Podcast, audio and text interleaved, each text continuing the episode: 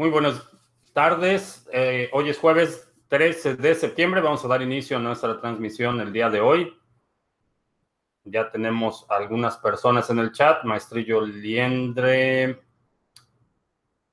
quiere saber sobre Ethereum. Eh, vamos a empezar con tu pregunta. Eh, los problemas de Ethereum. Eh, el problema de eh, Ethereum en este momento es un problema de escalación. Eh, básicamente es la capacidad de procesar transacciones. desde el punto de vista de arquitectura,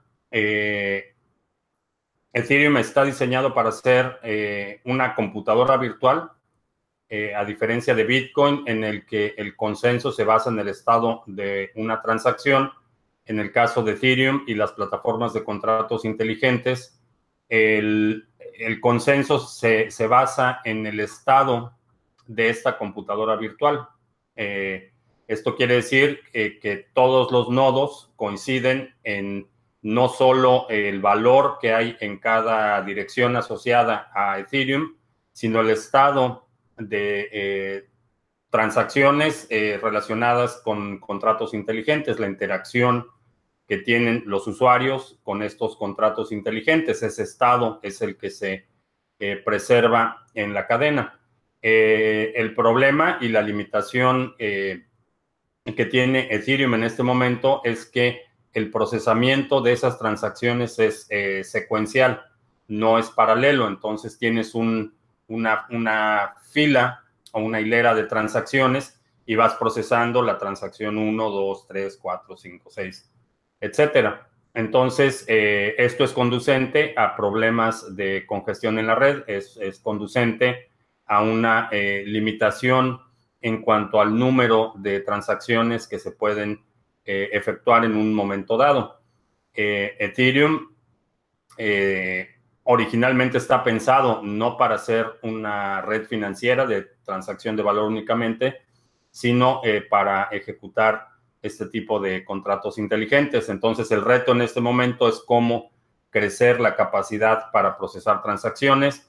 Hemos visto eh, momentos en los que eh, se supera por mucho la capacidad de eh, hacer transacciones en la red de Ethereum, retrasos en, en, las transacciones y esto obviamente desincentiva a los usuarios para adoptar eh, la plataforma, encarece el costo de las transacciones, como hay una capacidad eh, limitada y el procesamiento secuencial, quien paga primero eh, procesa su transacción primero, entonces esto conduce a una escalación muy, muy acelerada del costo de transacciones, esto impacta proyectos que dependen de múltiples interacciones con un contrato, encarece mucho la utilización, entonces ese es en términos muy, muy, muy coloquiales, ese es el problema eh, de la escalación eh, con Ethereum.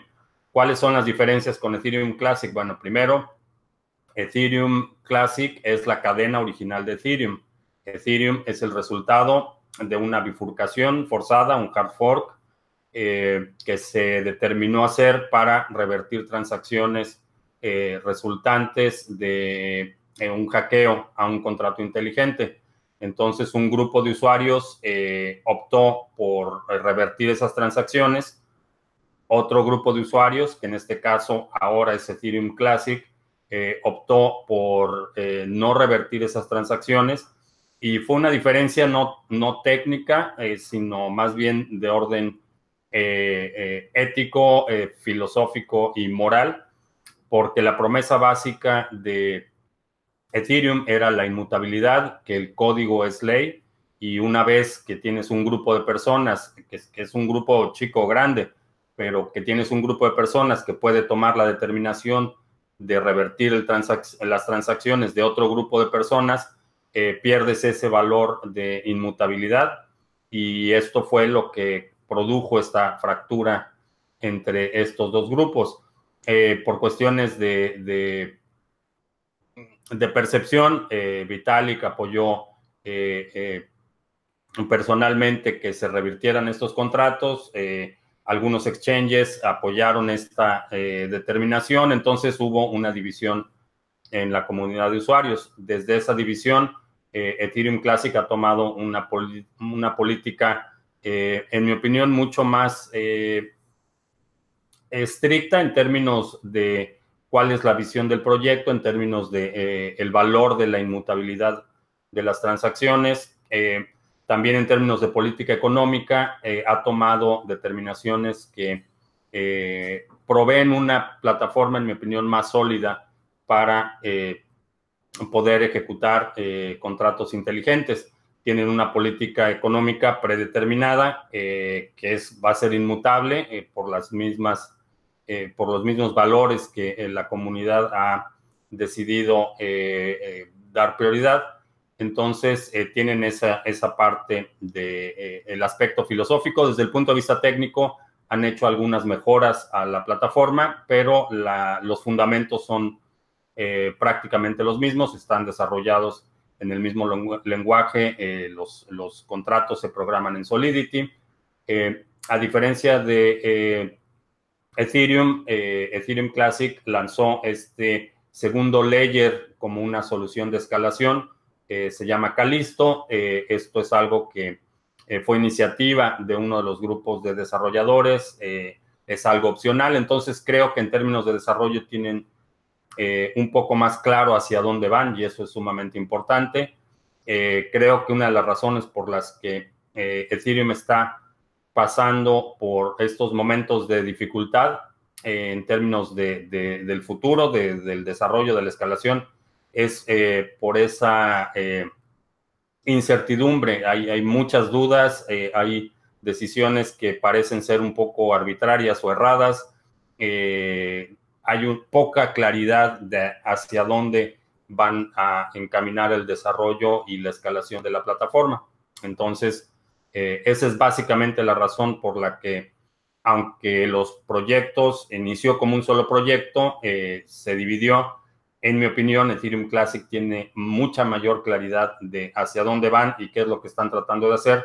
Hay mucha más confusión y mucha más eh, eh, mensajes eh, poco claros por parte de la comunidad de Ethereum. y esa es una de las razones por las que había comentado que hay varios proyectos que están considerando mover sus proyectos de Ethereum a otra plataforma eh, que provea un poco más de solidez y certidumbre en el largo plazo. Para muchos, la migración natural, lo más fácil sería moverlo a Ethereum Classic, porque está desarrollado en el mismo lenguaje de programación, porque los parámetros eh, eh, son prácticamente los mismos, pero están explorando otras plataformas. Ah,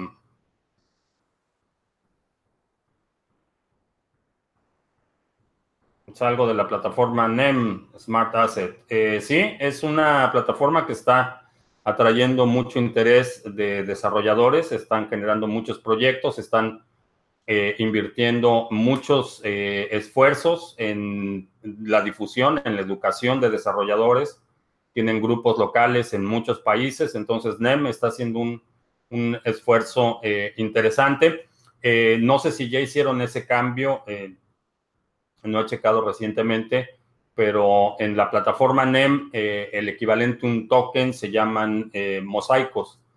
Y estos, eh, estos tokens o estos mosaicos eran muy caros de desarrollar. un problema similar con lo que veíamos con NIO, que el costo de ejecución de contratos es, es relativamente alto comparado con Ethereum y otras plataformas. Entonces, no sé si han corregido ese asunto pero en términos de, difusión, de educación, de atraer eh, desarrollos, creo que van, van por buen camino. Eh, casualmente, NEM fue eh, la plataforma a la que uno de los proyectos originados en España, Tutelius, decidió mover su plataforma. Entonces, va a ser definitivamente interesante el desarrollo en el futuro. Cómo veo Crypto Mining Farm. En mi opinión, es una vulgar estafa. El concepto de la minería virtual no produce ningún beneficio, ningún valor. Eh, quienes apoyan ese proyecto y, que además son muy, eh, muy frágiles en su autoestima y en su visión del proyecto. Eh, definitivamente el hecho de que no puedas verificar que realmente están haciendo trading y que tienen cafeterías o algo relacionado con café y, que están haciendo todo esto y que te están pagando un retorno fijo por una actividad que no tiene un retorno fijo y que no puedes verificar que están haciendo, en mi opinión, tiene todas las marcas para hacer una estafa. Eh, un argumento común y bastante errado eh, sobre las estafas es que dicen me está pagando no puede ser una estafa y esto eh, desafía la lógica básica porque para que la estafa funcione le tiene que pagar a cierto número de personas por cierto tiempo. Es como funciona la estafa. Si desde el primer día la estafa no le paga a nadie, no prospera. Entonces, por cierto tiempo, tienen que pagarle a cierto número de personas para que la estafa continúe. Eh, ¿Cuánto tiempo? Pueden ser un par de años eh, o puede ser una década, como fue en el caso de eh, Bernie Madoff, que estuvo operando su, estafa tipo Ponzi por 10 años y se colapsa. Ese es, ese es el común de todas las estafas, eventualmente se colapsan y cuando estás recibiendo un retorno por algo que no produce ningún valor y que no puedes verificar que, realmente se está llevando a cabo, eh, en mi opinión es, estafa. Eh, hay gente que sabe que es una estafa y aún así lo promueve. Y hay gente que simplemente no, no entiende que es una estafa o por qué va a ser una estafa si le están pagando, pero en mi opinión es una vulgar estafa. Me han amenazado eh, supuestos abogados de Crypto Mining Farm, que tengo que quitar el video, pero...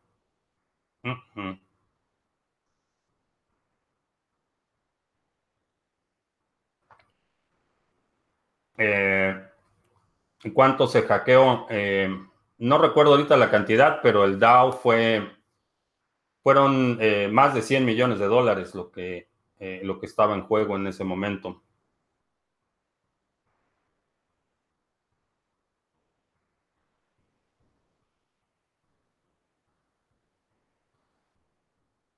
Eh, ¿Qué otras plataformas podrían recibir aquellos que quieran abandonar Ethereum. Hay, hay muchas plataformas para la ejecución de contratos inteligentes. Algunos son eh, forks de Ethereum, otros son proyectos que han desarrollado desde cero.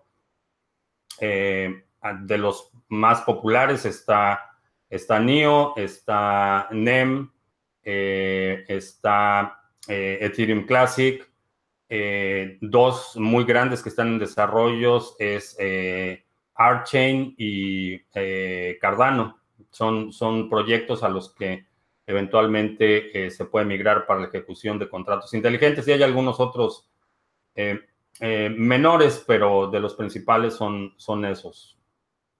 Waves ya lanzó también su plataforma para contratos inteligentes, entonces hay varias opciones.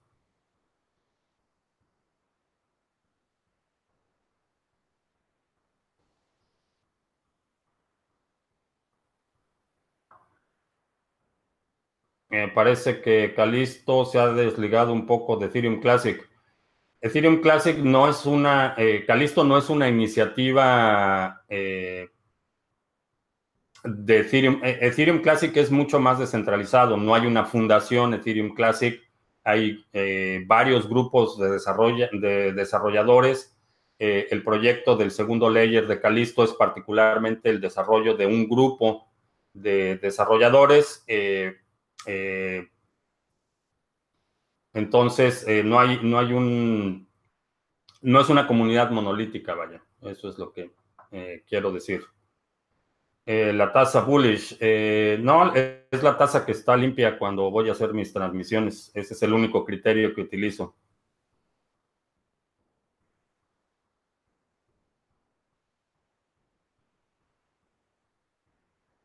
sharding, eh, no sabemos Sharding cuándo vaya a implementarse y, cuáles sean los compromisos que se tienen que hacer para que el Sharding funcione. El Sharding es, eh, es básicamente eh, seleccionar un fragmento representativo de la verificación de un bloque sin conservar la información completa de la cadena. Entonces es como coleccionar únicamente las firmas criptográficas y no la información completa del bloque. Eso reduce el tamaño de la cadena, incrementa el tiempo de propagación en la red y esto ah, hace que un nodo eh, completo sea eh, operable en ciertas condiciones y otros servicios puedan operar eh, carteras ligeras y ejecuciones simples basadas en sharding. Es una de las alternativas que hay para la escalación.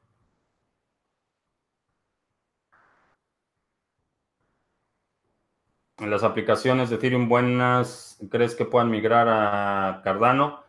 Eh, hay, varios, hay varias alternativas. Eh, está, repito, está Cardano, está NIO, está Ethereum Classic, está NEM, está Ubic. Hay, hay muchas alternativas para, para migrar estos, estos contratos. Y dependiendo de las necesidades específicas, creo que va a haber algunos que definitivamente sí se migren a, a, Cardano, pero esto es eh, totalmente opcional y discrecional de los eh, desarrolladores. Si deciden hacer una migración, eventualmente eh, tendrán que hacer un, un, proceso de transición de la plataforma, tendrán que hacer un plan de ejecución, tendrán que hacer el, intercambio de tokens, los tokens RC20 de Ethereum por un mosaico en NEM o alguna situación parecida.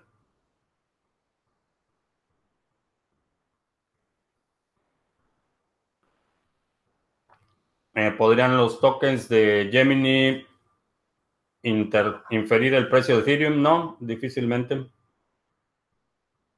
¿Existen plataformas para contratos inteligentes basados en Bitcoin? Sí, está eh, eh, RSK Smart, que es una empresa argentina, ha desarrollado una plataforma para contratos inteligentes basados en, Ethereum, eh, perdón, en Bitcoin.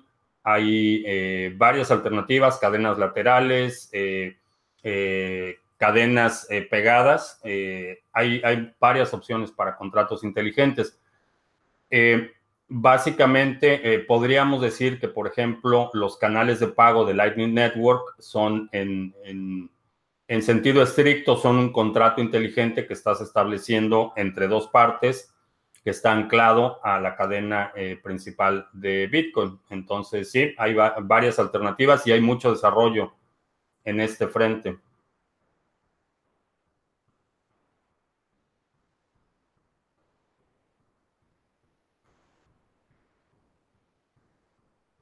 ¿Cuántos cafés me tomo al día? Eh, Nunca los cuento, pero suficiente.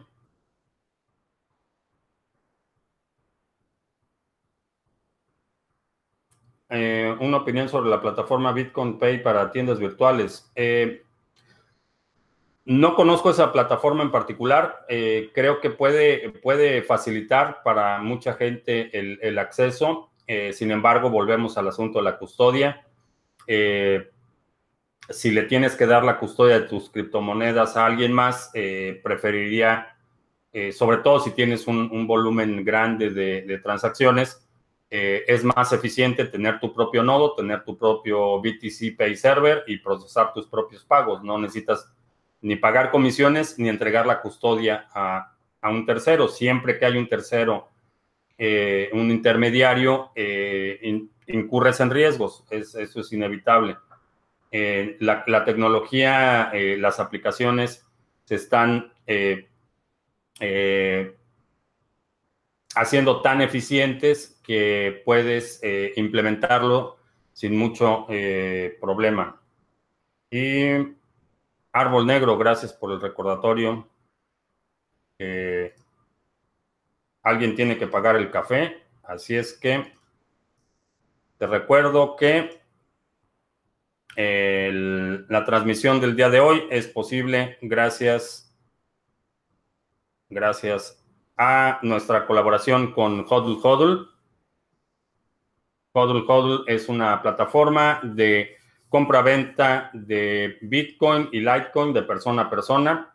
Puedes eh, poner tus ofertas para comprar o vender y recibir los pagos en eh, una gran cantidad de opciones, incluyendo eh, Western Union, en persona, pagos en, en CEPA, que es la red de transferencias eh, interbancarias en la Unión Europea, con SWIFT, que es el equivalente en Norteamérica, eh, transferencias bancarias en persona, tarjetas de regalo, servicios de transferencia de dinero. Entonces puedes utilizar esta plataforma, puedes publicar eh, tus ofertas para comprar o vender o simplemente puedes responder a cualquiera de las ofertas de compra o venta que ya están publicadas. Eh, esto creo que es una buena alternativa para que puedas hacer intercambio de bitcoins de persona a persona sin la necesidad de intermediarios eh, o eh, con un menor riesgo de que tus criptomonedas puedan ser bloqueadas por un tercero. Eh, la lógica de, esta plataforma es que creas una cartera multifirmas y una vez que confirmas el pago eh, de tus criptomonedas, liberas tus criptomonedas y eh, lo mismo sucede a la inversa cuando estás comprando. En el link, aquí abajo en la descripción está el link donde puedes ver más detalles sobre HODL HODL. Eh, ¿Cómo involucrarse en algún proyecto? Eh, depende de dónde estés, pero hay muchos proyectos que están organizando meetups locales. Hay eh, generalmente en la página del proyecto vas a encontrar recursos para involucrarte. puedes empezar en GitHub, si tienen código en GitHub, empezar a participar de esa forma. Eh, dar algún servicio a, la comunidad, eh, traduciendo materiales o dando apoyo. Eh, básicamente lo que tienes es que acercarte a esa comunidad de la que te interesa participar. Ayer vi el anuncio, va a haber un, el primer meetup de Cardano en Colombia. Va a ser, me parece que el 26 de septiembre, no recuerdo la fecha exacta, pero ya están organizando comunidades en Latinoamérica.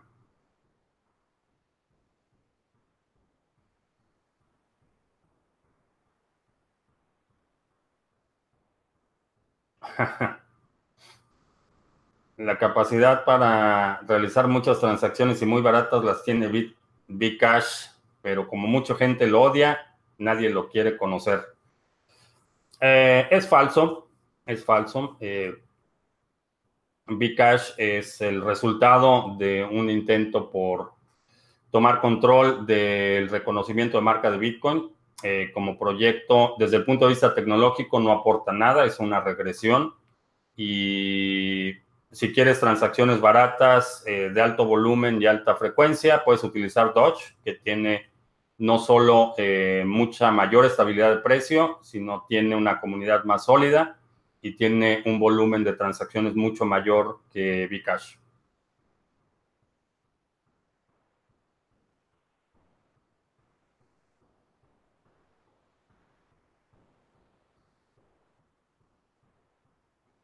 Eh, ¿Qué pasará en Europa, concretamente en España, cuando el Banco Central Europeo deje de comprar deuda a los estados como han anunciado?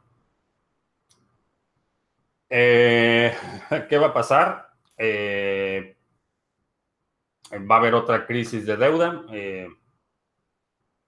eso es lo único que está manteniendo ahorita la situación, el sector financiero medianamente a flote es que los bancos centrales están comprando deudas de los gobiernos y en el momento que dejen de hacer eso, eh, nadie sabe exactamente qué va a pasar, pero no, no va a ser nada agradable.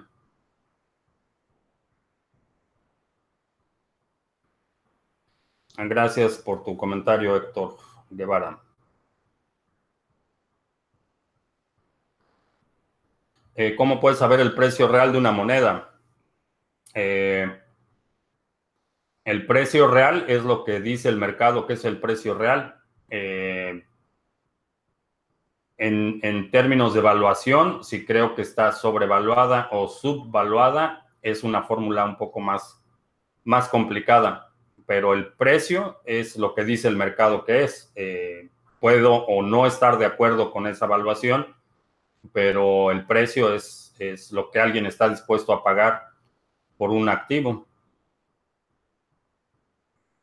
Eh, para que un token llegue a valer cero, tendría que no estar listado en algún en un exchange. Eh, esa sería una buena forma. Eh, algunos activos que han sido removidos de exchanges han prácticamente se fueron a cero en términos de valor en teoría, en teoría puedes mantener vivo cualquier proyecto eh, simplemente con un par de nodos y con un par de transacciones. Eh, o alguien que esté minando eh, dos nodos y alguien haciendo transacciones, eso mantendría viva una cadena. sin embargo, una vez que, es removido de los exchanges, la liquidez es, es un problema serio. No hay dónde vender eh, el proceso para vender se complica mucho o para comprar.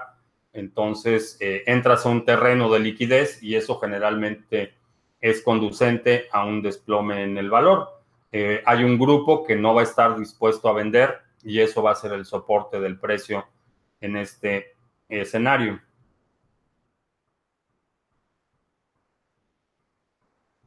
Eh, creo que IOTA se convertirá en el protocolo estándar mundial para pagos entre máquinas. Eh, no creo que se vaya a convertir en un estándar mundial.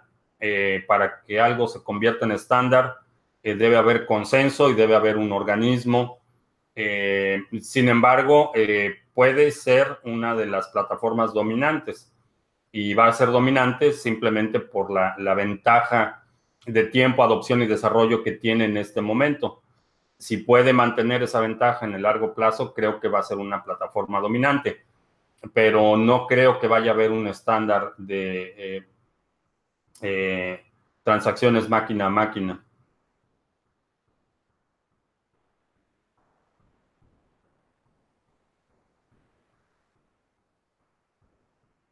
Eh, ¿Podría Satoshi anónimamente hacer otro proyecto. Y ya que Bitcoin no es lo que hubiera querido pasar su saldo de BTC ese proyecto, pues es posible. Eh, si es capaz de demostrar que realmente es eh, Satoshi, seguramente va a tener un grupo de seguidores. Eh, eh, los más ah, asiduos eh, seguidores de Bitcoin eh, van a verificar si el proyecto realmente es mejor o no. No creo que estamos en un espacio y particularmente entre la comunidad de Bitcoin, la figura de autoridad no es tan relevante. no escuchas a la gente, las aportaciones de la, de la gente no están, no son apreciadas en función de quién es la persona que lo está diciendo sino más bien en los méritos del argumento. Es una, en términos de desarrollo, es una meritocracia. Si tienes algo interesante que decir, la gente te va a escuchar. Eh, si tus argumentos se sostienen por sí mismos, te van a escuchar independientemente de dónde vengas o quién seas. Esa es una, una característica y creo que la misma regla aplicaría al mismo Satoshi si en este momento eh, saliera del closet o de la tumba o de donde esté eh, saliera y diga, yo soy Satoshi y ahora voy a lanzar mi, no sé, BitConnect, eh, la gente evaluaría BitConnect en sus propios méritos, independientemente de la figura de Satoshi. Habrá gente con, una mentalidad eh, más militante, más religiosa, que va a seguir a Satoshi, no importa dónde vaya o qué, o qué haga. O peor aún y más peligroso, seguir de forma ciega a quienes dicen, argumentan, conocer las intenciones, la visión o la, filosofía de Satoshi. Esos profetas de Satoshi son sumamente peligrosos y, definitivamente tienen un grupo de personas que siempre van a seguir esa figura del profeta eh, que interpreta la visión de alguien más, aunque en sentido eh, de, el pensamiento crítico más básico, no hay ningún elemento para suponer que, que alguien que llegó a Bitcoin temprano va a tener más, eh, mayor capacidad o mayor lucidez para interpretar la visión de alguien que no conocemos mucho. Entonces, la visión de Satoshi es lo que está en el white paper y todo lo demás son interpretaciones. Entonces, eh, cuidado con los profetas.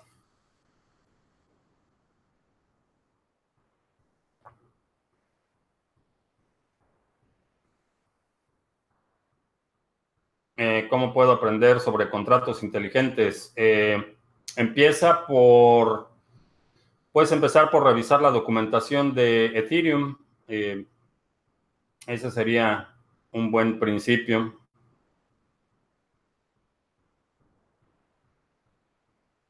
sobre bots de trading, a, menos que no, a, menos que sepa qué está haciendo el robot y que realmente está haciendo trading, no recomiendo poner dinero en robots que no controlas o que no conoces.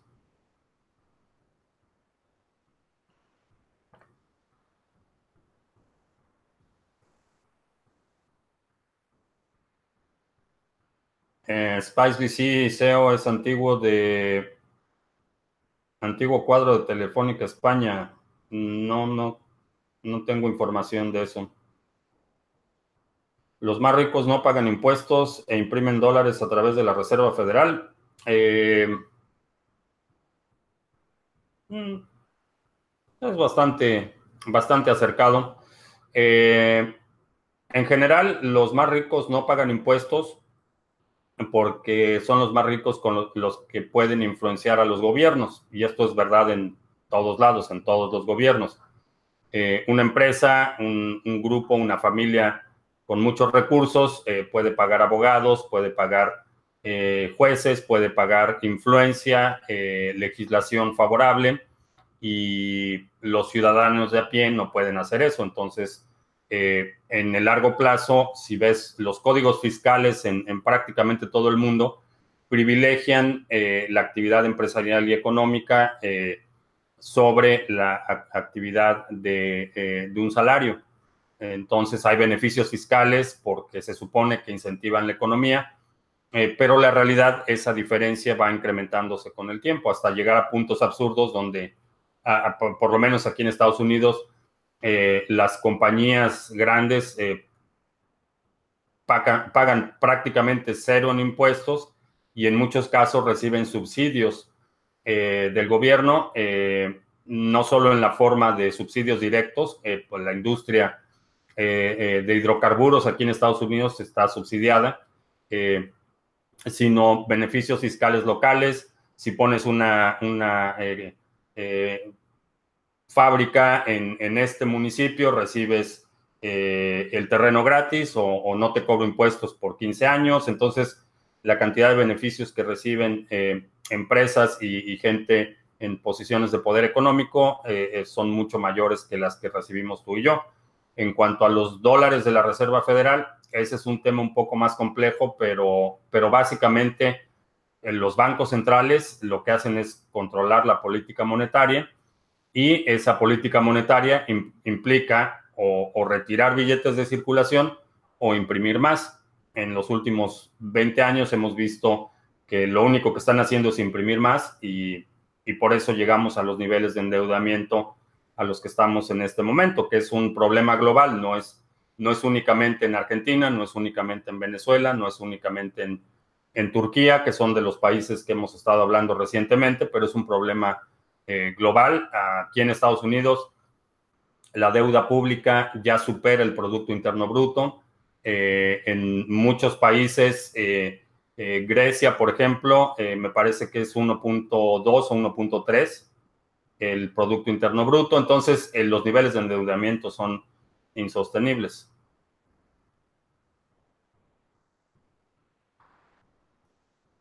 Cristian Cifuentes dice que no le eche más fuego a la herida de BitConnect. Hey, hey, hey.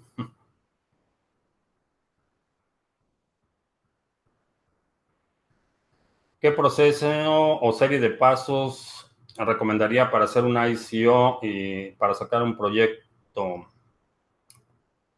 Eh, lo primero que necesitas hacer para un proyecto es tener por escrito exactamente, definir el problema que estás tratando de resolver.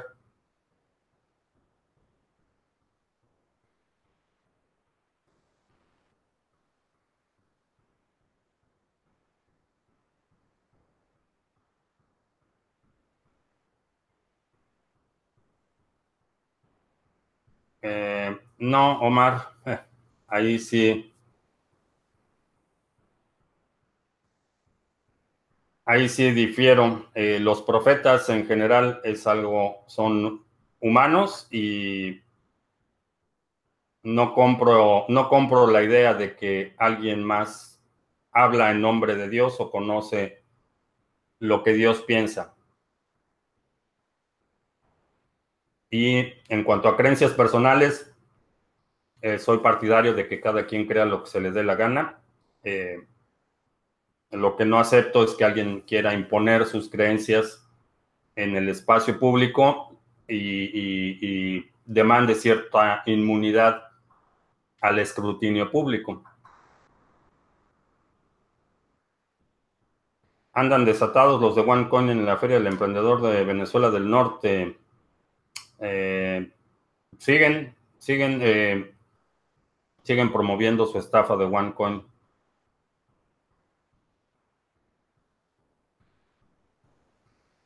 Eh, ¿Cómo funciona la cosecha delegada de NEM? es básicamente, funciona parecido al leasing en Waves.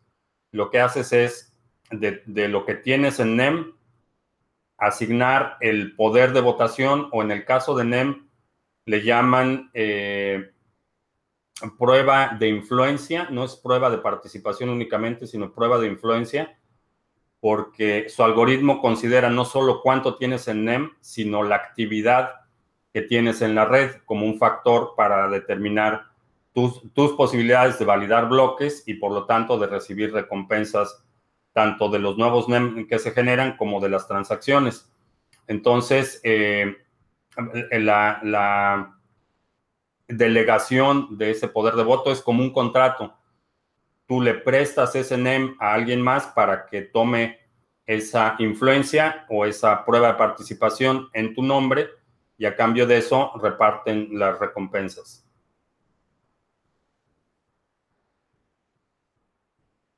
Eh, ¿Qué opino sobre la nueva moneda de Gemini Dollar? Eh, lo mismo que opino de todos los activos que están, eh, stable coins que están eh, con paridad fija al dólar, representan un riesgo y alguien los controla, alguien tiene poder de la emisión, poder de restricción. en el caso de, de Gemini Dollar, los términos y condiciones dicen que pueden suspender transacciones, pueden cancelar o revertir transacciones. Entonces, en, términos reales, es un banco central privado, es una reserva federal privada. No hay, eh, puede ser útil en ciertos casos, pero definitivamente no lo, no lo utilizaría como moneda de reserva. Puede ser útil para transacciones en el corto plazo, pero no es algo que incluiría como una moneda de reserva.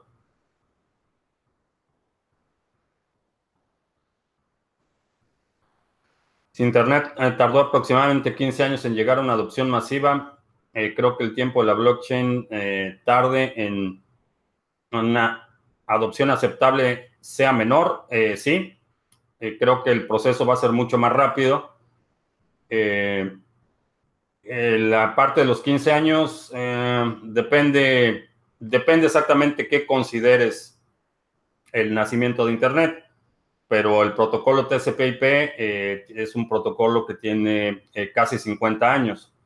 Eh, la masificación o la masa crítica de Internet depende de más o menos dónde consideres que fue el inicio, pero a diferencia de ese ciclo de adopción, en este ciclo de adopción ya tenemos Internet. Entonces está montado sobre esa infraestructura que en el momento que se inició Internet no existía. Eh, es algo que, me tocó vivir al inicio de mi carrera profesional. instalamos los primeros nodos regionales de Internet en México, en, eran parte de CONACIT, de la Red Tecnológica Nacional.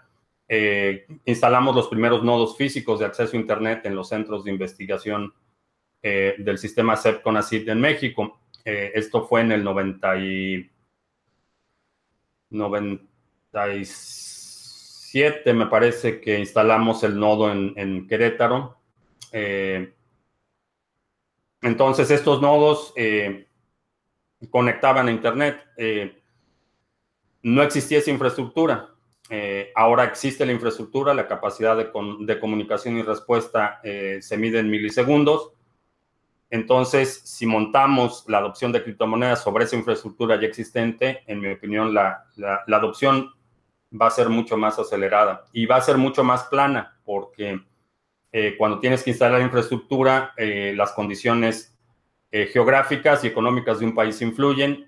vimos países en el primer mundo con una adopción y aceleración más rápida. Eh, países con mayor concentración de población, eh, particularmente en Europa, el tema de la infraestructura fue relativamente, eh, relativamente fácil de resolver en, países, inclusive aquí en Estados Unidos hay lugares donde no hay acceso a Internet todavía por la extensión geográfica. sin embargo, creo que ese proceso va a ser más rápido.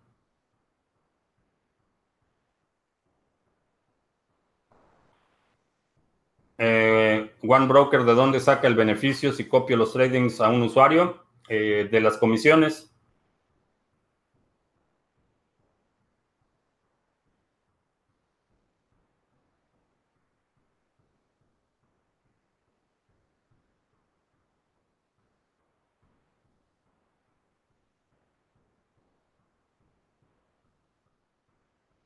Eh, de Westland, que es eh, storage, es inversiones de inmuebles. Eh, como todos los inmuebles tokenizados, tienes que confiar en que quien está operando el proyecto es competente, eh, tiene capacidad legal, fiscal, financiera. si confías en eso, puede ser una buena inversión. sin embargo, eh, le estás dando tu dinero a alguien para que opere ese proyecto y tendría mis reservas en ese sentido. Eh, la otra cuestión que hay que considerar es la cuestión legal. Si es un proyecto basado aquí en Estados Unidos, en las últimas semanas hemos visto mucha actividad por parte de los reguladores. Eh, hemos visto un par de, demandas y, y, juicios legales en torno a los ICOs. Entonces, el aspecto legal sería importante eh, considerar.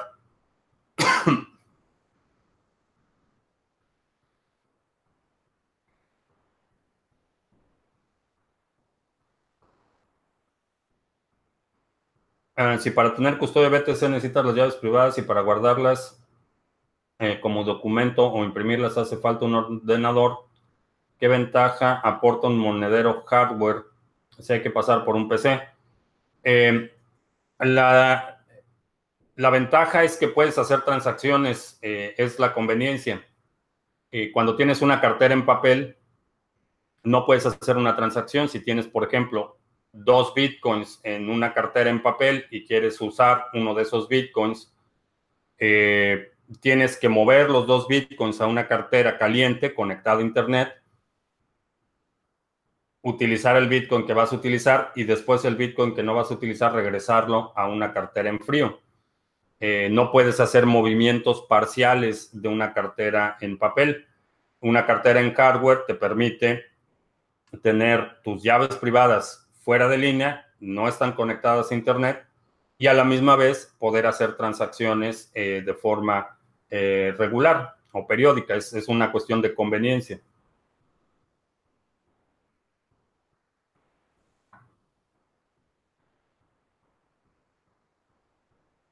Eh, he escuchado por ahí que BTC está en la etapa de lo que sería Internet en 1995. Eh, sí, 95 o 96. comparto esa opinión. Eh, si hago una transacción de Bitcoin sin fees y ningún minero la quiere procesar, ¿cómo recupero los Bitcoins? Eh, tiene un timeout. Dependiendo de la cartera que estés utilizando, puede ser entre 72 horas o 7 días. los mineros limpian el pool de memoria, se eliminan todas las transacciones que no fueron procesadas y tu cartera automáticamente restablece el saldo, pero puede pasar entre dos, días hasta siete días. Eh, ¿Cuánto tiempo llega, tarda en llegar un Ledger Nano a México? No sé, no tengo idea. Eh, cómpralo directamente en la fábrica y el tiempo que se tarde. Árbol Negro nos acaba de enviar 120 yuans, supongo que son yuans. Gracias.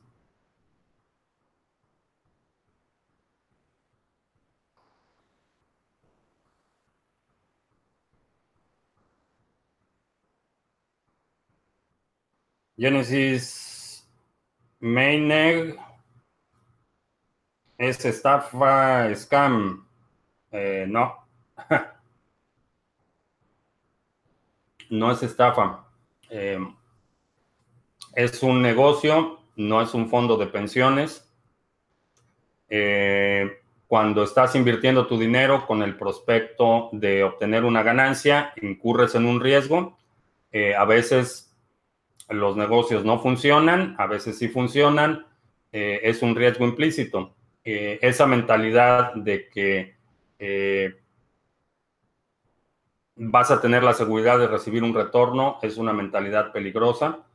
Eh, Genesis Mining, eh, Hashflare, quien no tiene en absoluto mi simpatía. Eh, todos son proyectos que inician, asumes un riesgo. En algunos casos funcionan, en otros no funcionan, pero no están, no son una estafa porque no están diseñados para quitarte tu dinero. Es, estás invirtiendo en, un, en una idea y así es como se gana dinero. Cuando inviertes el dinero en un proyecto con la perspectiva que el proyecto prospere. En algunos casos no prosperan.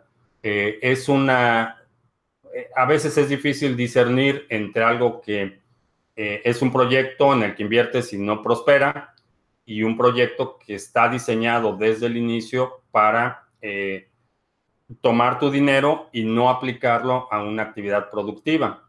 Eso es una estafa y las estafas no hay, proyectos que se vuelven estafas, son proyectos que están diseñados para hacer una estafa desde el inicio. Estamos hablando de los OneCoins, de BitConnect, de eh, Crypto Mining Farm, que están diseñados desde el inicio para hacer una estafa, para engañar a la gente y quitarle su dinero. Y hay otros proyectos eh, que inviertes tu dinero, eh, no prosperan y no son estafas, simplemente son proyectos que no prosperan. En el caso de Genesis Mining, en el caso de la minería en la nube, eh, lo que está sucediendo es que se incrementa la dificultad de, eh, del algoritmo, eh, el precio de Bitcoin se está desplomando, entonces tienes dos factores que están poniendo presión en la rentabilidad de los mineros. Es una realidad, así es como funciona y, y esos son los criterios que utilizas para tomar una decisión de inversión. Eh, si lo que quieres es un retorno asegurado, eh, un fondo de pensión o un fondo de dinero o algo así sería una mejor alternativa. No esperes tener ganancias astronómicas eh, con retornos asegurados. Eso no, no existe en ningún lado.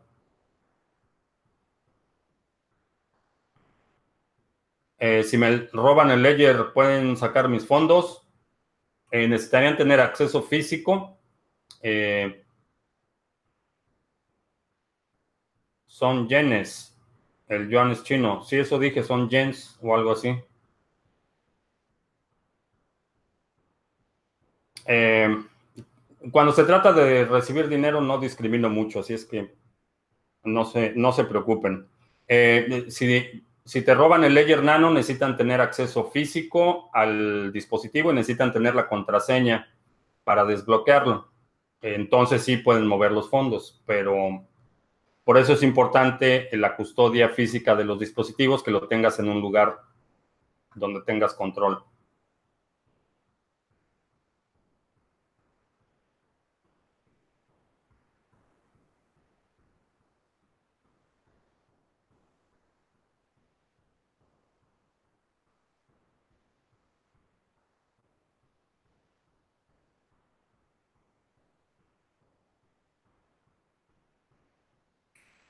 Ah, esperaba que ADA bajara a mil satoshis a estas alturas. Eh, no, no esperaba una, bajada tan fuerte. Eh, sin embargo, los fundamentales son igual de robustos de lo que eran ah, quizá más robustos en este momento por el progreso que ha hecho eh, Cardano y muchos otros proyectos han estado trabajando eh, en estos meses de mercado recesivo. Entonces, los fundamentales de Cardano, los fundamentales de muchos otros proyectos, el día de hoy son más sólidos de lo que eran en noviembre cuando tuvimos los máximos históricos. Entonces, eh, es una inversión a largo plazo y definitivamente si, si baja todavía más, eh, voy a seguir comprando. Sí, no les hubiera dicho. Bueno, ya lo dije.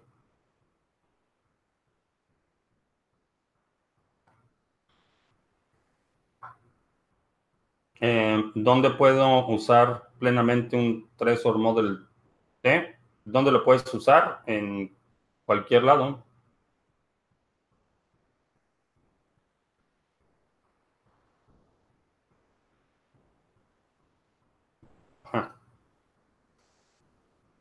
Cuerpo y Juventud Fitness dice que este man habla sin conocer. No sé a qué man te refieras. Pero si te refieres a mí, YouTube es muy grande. Puedes hacer clic y, e ir a otro lado. AlphaCat. Eh, no sé de qué se trata esa plataforma. El futuro de, la cripto en la India. Eh, creo que la India tiene una, una, posición eh, particularmente privilegiada porque tienen una cultura de, acumulación de oro. Esto es algo eh, muy particular a, la cultura hindú. las familias acumulan y preservan mucho de su riqueza en oro. Es algo cultural y creo que esto los, pone en una posición eh, privilegiada en términos de entender eh, proyectos como Bitcoin, eh, de familiarizarse en, esa parte de la custodia. todas las, las casas en, la India, bueno, no todas, pero digamos gente con ciertos recursos mínimos, entiende, por ejemplo, lo que es la custodia del oro, que saben que tienen oro en su casa, entienden la responsabilidad de la custodia. Entonces creo que esto facilita mucho eh, el, entendimiento de la digitalización del oro, por llamarlo de alguna forma.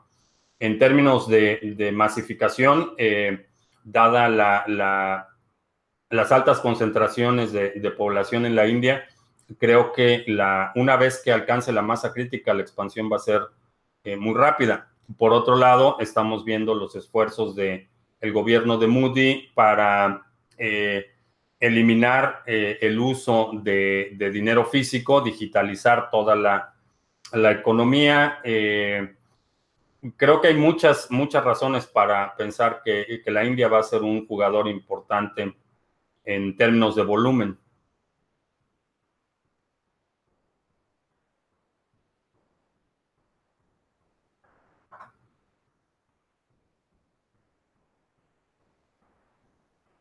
Eh, ¿Por qué hablo siempre de largo plazo si la mayoría de los que te seguimos somos inversores minoristas y lo que estamos buscando es un atajo?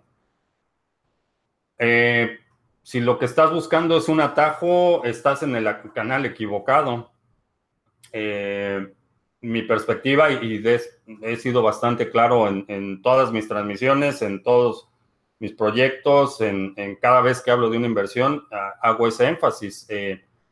No estoy buscando ganancias inmediatas. Eh, en esta tecnología lo que me interesa es eh, la inversión en el futuro.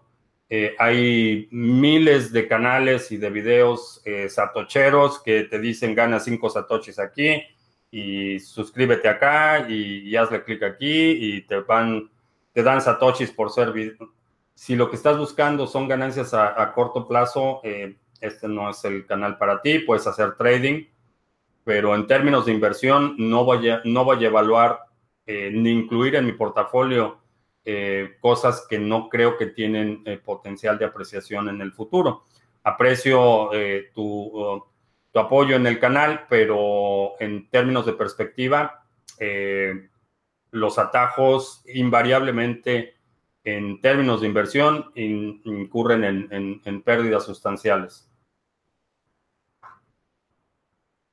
Eh, Manuel, que no respondo su pregunta. Eh, no sé qué preguntas sean. Ah, tengo muchas preguntas.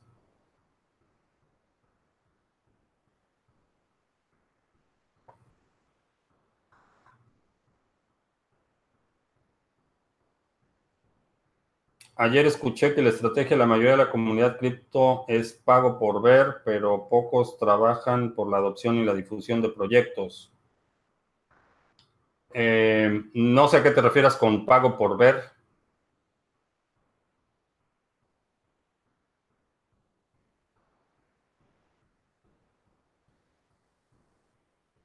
Eh, ¿Cuál es mi opinión sincera de los holders? Eh, si te refieres a quienes mantienen criptomonedas, creo que están en, en el lado correcto de la historia.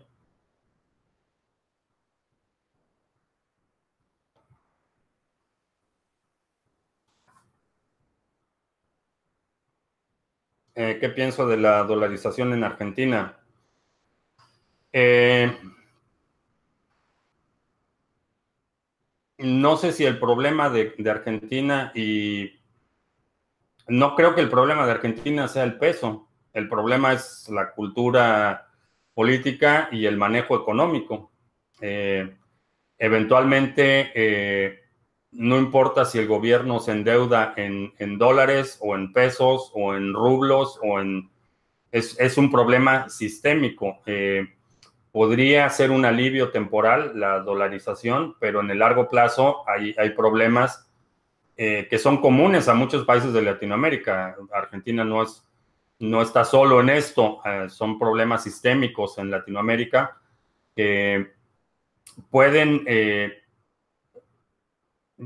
resolverse temporalmente con la dolarización, pero, pero no es una solución permanente quizás sea una buena alternativa transicional, pero, pero hay problemas eh, sistémicos definitivamente. ampliar las analogías, BTC Oro, Ethereum, ADA, sistema bancario, IOTA, Tangle, Internet. Eh, no sé, no sé qué pueda ampliar en las analogías. Eh, creo que las analogías únicamente sirven para explicar algo eh, basándote en conocimiento existente.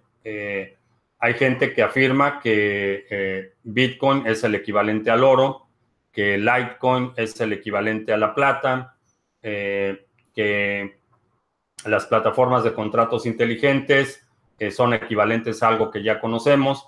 es simplemente una forma de explicarlo. No creo que tenga ningún valor sustancial el hecho de hacer las analogías. Te puedo explicar Bitcoin utilizando oro, como lo hice en el caso de la India, por ejemplo. Esa transición de tener oro a tener Bitcoin es, relativamente simple, pero no tiene ningún valor económico o ningún valor sustancial. Lo mismo te podría hacer una analogía de eh, Bitcoin con Legos o con café o con semillas de cacao o con runas. Eh, realmente la analogía no tiene ningún valor más allá de, del tratar de explicar la cosa. Eh, las propiedades de de Bitcoin, las propiedades de las plataformas de contratos inteligentes.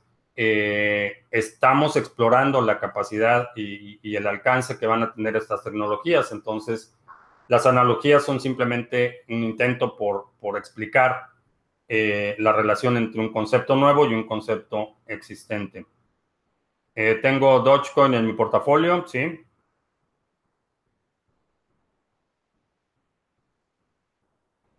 Si se crea una billetera de papel offline, hay que validar la llave pública. Eh, no, no necesitas validarlo. Si estás creando eh, tu cartera siguiendo el, consenso, el algoritmo eh, de Bitcoin, te va a crear una dirección de Bitcoin y obviamente esa dirección va a ser una dirección válida. No necesitas una validación posterior.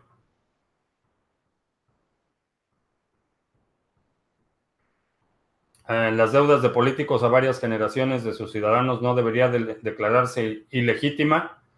Eh, sí es ilegítima. El problema es que eh, los, los cobradores y los prestamistas no entienden ese tipo de razones. Entonces, como, como país puedes declarar que la deuda es ilegítima, pero a la hora de cobrar, está visto que están dispuestos a, destruir países enteros eh, con tal de cobrar sus deudas. Entonces, en términos morales, sí, considero que gran parte de la deuda eh, en muchos países es ilegítima, no solo por la aplicación o la autorización, sino por la forma en la que opera el Fondo Monetario Internacional, pero el problema es que cuando llega el momento de pagar, eh,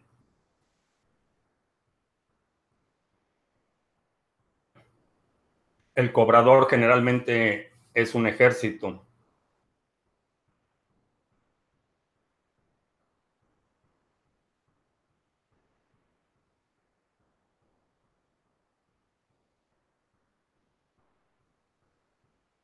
Eh, ¿Cuándo se caerá el sistema financiero? Eh, no sé cuándo vaya a suceder, pero es, es inevitable. Eh, es inevitable el colapso, eh, no solo porque es cíclico y me parece que ayer o antier fue el aniversario de la caída de Lehman Brothers. Y revisa cualquier gráfica del Nasdaq o del eh, eh, cualquier índice aquí en Estados Unidos, revisa la gráfica histórica y vas a ver que cada 10 años hay un desplome, eso sucede de forma regular y ya pasaron 10 años del último, entonces es inminente. En esta ocasión, en mi opinión, va a ser mucho mayor por el nivel de endeudamiento eh, que tenemos en todos lados, no solo, no solo los gobiernos, sino la deuda privada. Eh, aquí en Estados Unidos hay muchos eh, problemas con la deuda de créditos estudiantiles, hipotecas, eh, créditos automotrices, eh, todo el mundo está endeudado y eso va desde gobiernos hasta individuos. Entonces, en esta ocasión creo que la caída va a ser mucho más, mucho más fuerte.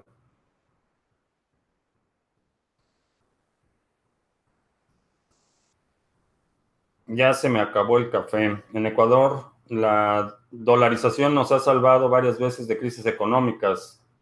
Eh, por ejemplo, nos salvó de terminar igual que Venezuela con el paso del socialismo. Eh, sí, puede ser una protección temporal, pero eh, definitivamente creo que hay problemas sistémicos que hay que resolver en muchos países de Latinoamérica para evitar estas situaciones recurrentes. cuenta en Polonia excongelada necesitas contactarlos y hacer la parte de la verificación.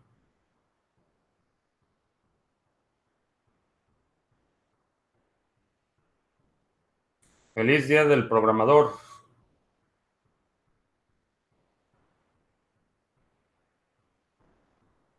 Eh, ¿Podría dar una explicación técnica de qué es un halving? Un halving es eh, la reducción a la mitad de las recompensas por bloque. Eh, cada bloque creado incluye una recompensa, un Coinbase, y esa recompensa eh, se reduce a la mitad cada, eh, si no mal recuerdo, son, me parece que son 10 mil bloques, no recuerdo el número exacto, pero es más o menos cada cuatro años en la red de Bitcoin. Eh, cada cuatro años esa recompensa se, se, reduce a la mitad hasta llegar a cero, con la intención de que disminuyes la recompensa y vas incrementando los fees por transacciones. Eso es lo que va a mantener a la minería. Entonces, esa es la inflación eh, predeterminada en la red de Bitcoin. El halving es el momento en el que esa, esa recompensa pasa a ser la mitad y eso pasa cada cuatro años.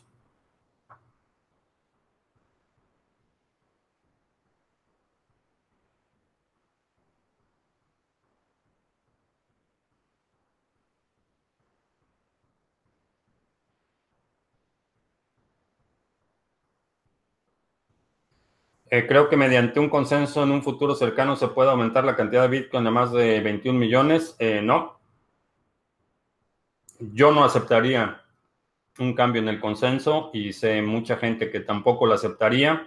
Eh, si hay otro proyecto que dice, ok, vamos a, en vez de 21 millones, vamos a hacer 210 millones para que le alcance a toda la gente, eso va, para, va a ser un hard fork esa nueva moneda con 210 millones va a ser otro altcoin, otro fork de Bitcoin y Bitcoin mantendrá eh, las reglas del consenso.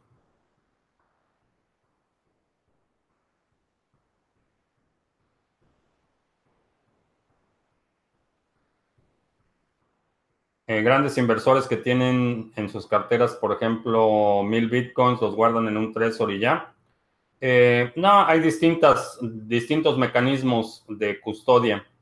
Eh, puedes utilizar eh, una combinación de tresors, carteras multifirmas, custodia física, firmas agregadas. Hay, obviamente, mientras más, más riesgo tienes, mientras más Bitcoin tienes, vas a incurrir en un, se justifica el tener mecanismos más sofisticados. si tienes solo un par de satoshis, eh, no vale la pena que compres cuatro Trezors y que tengas eh, una caja de seguridad en tu casa y otra en tu oficina y que dividas los, los seeds.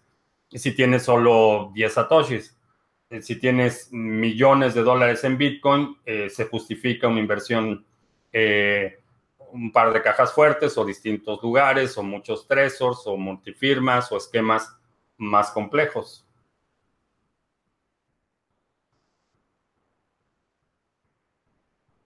Eh, ¿En qué consisten los cortos de BTC? Eh, un trade en corto es cuando estás apostando a que un activo va a bajar de precio. Entonces lo que haces para, para hacer un trade en corto es pedir prestado. Vamos a suponer que creo que Bitcoin va a bajar de precio en este momento. Entonces pido prestados 10 Bitcoins ese préstamo está garantizado con mi saldo en ese, en, ese exchange. ¿Ok? Pido prestados 10 bitcoins y vendo esos 10 bitcoins. Baja el precio, vuelvo a comprar esos 10 bitcoins a un precio más bajo y lo regreso a quien me los prestó. Esa es una transacción en corto, una, eh, un trade en corto. Eh, ¿Cuáles son las implicaciones? Primero, que estoy vendiendo algo que no tengo porque creo que va a bajar de precio, entonces pido prestados esos bitcoins ahorita, los vendo en el mercado, cuando baja de precio los vuelvo a comprar y esa diferencia de precio es mi ganancia. Es como funcionan los trades en corto y aplican para Bitcoin y aplican para prácticamente todos los mercados eh, financieros. Eh, ¿Qué opino que Bitcoin BitPay ya no se puede descargar eh, de Google Play Store. Qué bueno, me da gusto. Eh, ha habido problemas serios con BitPay, no solo porque se ha resistido y eh, se ha negado a implementar Segwit, pero en la traducción en español hay un problema con las direcciones. Entonces, cuando utilizas la codificación para Latinoamérica, español y español para Latinoamérica, por ejemplo, y, en algunos otros idiomas pasa lo mismo si utilizas la interfase en un idioma que no es inglés, eh, introduce caracteres inválidos a algunas direcciones y eso lo que está sucediendo es que la gente eh, recibe pagos que no puede después recuperar. Hay, hay problemas serios con BitPay y, definitivamente, aunque en su momento eh, ayudó a la adopción de las criptomonedas, tiene más de dos años que ha sido un actor negativo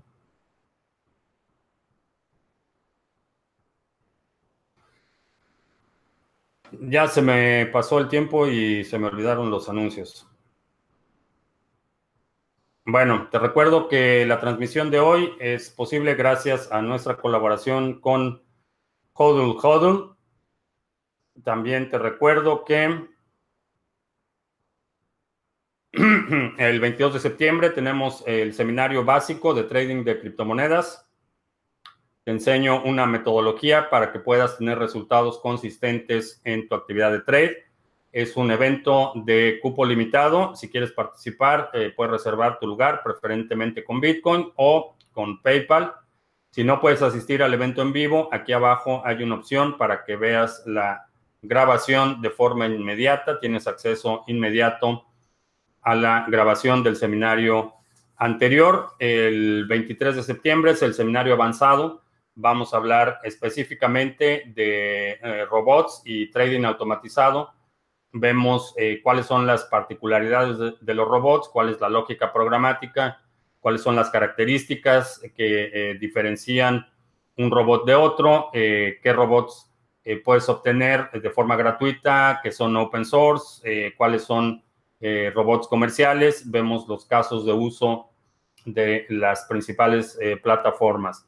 Eh, este es un seminario, dura dos horas y media, tienes acceso al seminario en vivo y a la grabación y también puedes reservar tu lugar, preferentemente con Bitcoin o lo puedes hacer con PayPal. Es también un evento de cupo limitado. El octubre 12 eh, y 13 voy a estar participando en este evento, The Future of Blockchain. Eh, es un evento, es el más importante de este año voy a estar hablando sobre la eh, adopción de criptomonedas en América Latina. Eh, es un evento donde va a haber speakers, va a haber talleres, sesiones de entrenamiento para eh, desarrolladores, para la cuestión legal, para la cuestión fiscal.